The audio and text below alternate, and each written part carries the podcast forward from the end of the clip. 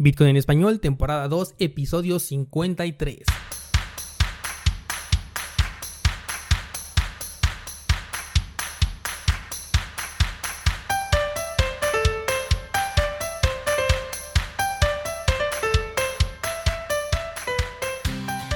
Bienvenido, esto es Bitcoin en español, el podcast donde hablamos de criptomonedas, tecnología, cadenas de bloques y por supuesto Bitcoin.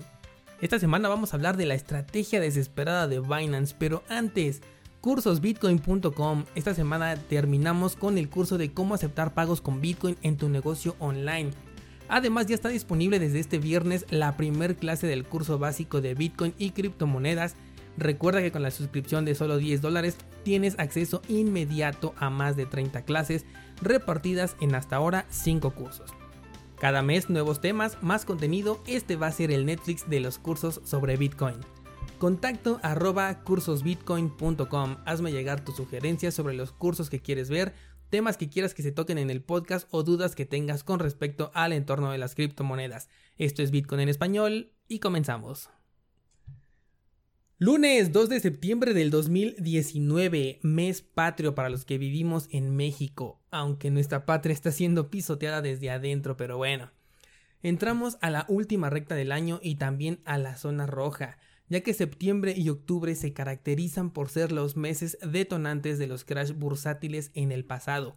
Y déjame te adelanto que octubre viene con mucha turbulencia alrededor del mundo, así que pendientes señores porque todo lo que hemos dicho se va a empezar a materializar. Pero bueno, esta semana quiero que hablemos de Binance. Así es, estamos hablando de el exchange más popular del momento. Personalmente he sido más de Bitfinex, aunque es cierto que odio su plataforma web porque siempre tardo mucho en poder acceder a ella a través del navegador, pero creo que tiene una buena lista de activos, me gusta que puedes operar en corto sin la necesidad de un proceso de Know Your Customer. En fin, de ninguna manera te lo estoy recomendando, simplemente te cuento mi opinión al respecto. Pero Binance, ya había adelantado un poco en el blog de lotterybitcoin.com, pues esta semana se dieron a conocer los préstamos de esta plataforma. Mejor conocidos como lending, Binance pretende que le entregues la custodia de tus criptomonedas, en específico Ethereum Classic, Binance Coin y Tether, a cambio de obtener un rendimiento con el paso del tiempo. Estamos hablando de una clase de staking muy similar a lo que existe en Neo, Ontology y próximamente en Cardano, pero en esta ocasión orquestada por un exchange. Mira que los rendimientos en sí no son malos, y contemplando que son monedas que no tienen el protocolo de prueba de participación, podrías llegar a verlo como un ingreso pasivo, en donde obviamente Binance Coin tiene la preferencia y el mejor rendimiento. Aunque con la salida de su nueva criptomoneda realmente no sé qué va a hacer de Binance Coin, pero mm, creo que eso lo vamos a hablar ya en otro episodio. Aquí la cosa es que de un par de meses para acá, Binance ha hecho una ardua campaña publicitaria en utilizar su plataforma como bóveda de almacenamiento. Son repetidas las veces en las que el SEO se pronuncia a favor de resguardar tus criptomonedas dentro del exchange, haciendo énfasis en aquellas criptomonedas que te generan un rendimiento por staking como lo es NIO. Si tú entras al perfil de Twitter de este CEO de Binance, te podrás dar cuenta de esta campaña publicitaria porque deposites tu dinero ahí dentro de la plataforma, ya sea por los beneficios del staking, por los beneficios de las criptomonedas que ellos están manejando, etc. El punto es que ha sido bastante insistente con el tema de entregarle la custodia de tu dinero. Luego de ello, saca su servicio de margin trading, pero condicionado a un proceso de Know Your Customer. Ya sabes, este proceso en donde tienes que enviar documentos para poder verificar tu identidad, algo que me parece completamente innecesario para realizar el margin trading. Como lo dije al principio, Bitfinex lo tiene y no te solicita este proceso de Know Your Customer, porque realmente no existe justificación alguna para solicitar esos datos. Así que aparte de renunciar a la custodia de tu dinero, también vas a renunciar a tu privacidad. Por último sale el servicio de préstamos, que se saturó de inmediato. Yo tenía la intención de hacer un video al respecto, pero la verdad es que no me fue posible porque los contratos se cerraron en cuestión de minutos, ya que eran limitados. Entonces, bueno, tenemos una plataforma que incentiva su uso como medio de almacenamiento de criptomonedas, a la cual hace un par de meses le robaron millones de dólares en criptomonedas. Sí, ya sé que los clientes no perdieron nada, pero la empresa por lo menos debería estar perdiendo credibilidad, o al menos lo perdió de mi parte. Y si el robo no fue suficiente, entonces las acciones que quiso tomar el CEO deben serlo. Recuerda que esta persona quería dar reverso a las transacciones, lo cual hubiera generado un fork de Bitcoin. Y es aquí donde te das cuenta del nivel de conocimiento que tiene la persona que dirige esta empresa acerca del entorno de las criptomonedas. Ahora, tenemos una plataforma que para ofrecerte un margin trading solicita tus datos personales corroborados con documentos originales. Sí, nuevamente la misma empresa que ofrece una recompensa a quien ayude a dar con el grupo detrás del robo de información de usuarios de Binance el cual supuestamente nunca sucedió, pero aún así Binance ofrece una recompensa a quien ayude a dar con las personas que están detrás de algo que supuestamente no sucedió. Es completamente ilógico. No lo sé, pero tanta insistencia porque deposites tu dinero en Binance, métodos de registro de usuarios y que todo esto se encuentre dentro de las normas de un país autoritario como lo es China, me suena extremadamente alarmante. Si bien tener tu dinero dentro de cualquier exchange o cartera en línea ya representa un riesgo porque le estás dando la custodia total de tu dinero, o sea, se lo estás entregando en sus manos por voluntad propia, ahora hacer lo mismo con tus datos personales es preocupante desde mi punto de vista. Recordemos la gran cantidad de exchanges que han sido hackeados en tan solo este año 2019. Realmente yo ya perdí la cuenta, pero si no me equivoco iban 8 casi uno por mes y eso sin contar los que pueden ser mucho más pequeños y que no llegó la noticia a mis manos. Y además Binance figura en esa lista en más de dos ocasiones, con el hackeo de información de sus usuarios y el hackeo de cuentas y fondos. Recuerda que la semana pasada mencioné el delicado caso de Hong Kong, el cual tiene una especie de contrato con el que su economía puede estar basada prácticamente bajo las leyes inglesas dentro del territorio chino, y que justamente China no está dispuesto a respetar este acuerdo por más tiempo.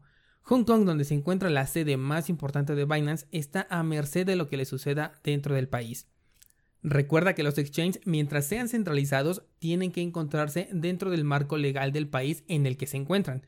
En México, por ejemplo, Volavit está por eliminar las cuentas en pesos mexicanos, para que de esta manera puedan cumplir con la normativa del Banco de México y con la ley Fintech. Del mismo modo, Binance tendrá que ajustarse a las regulaciones que China quiera imponer, y al buscar desesperadamente el control de Hong Kong es que no tiene intenciones pacíficas ni tampoco intenciones a largo plazo, quiere acciones inmediatas.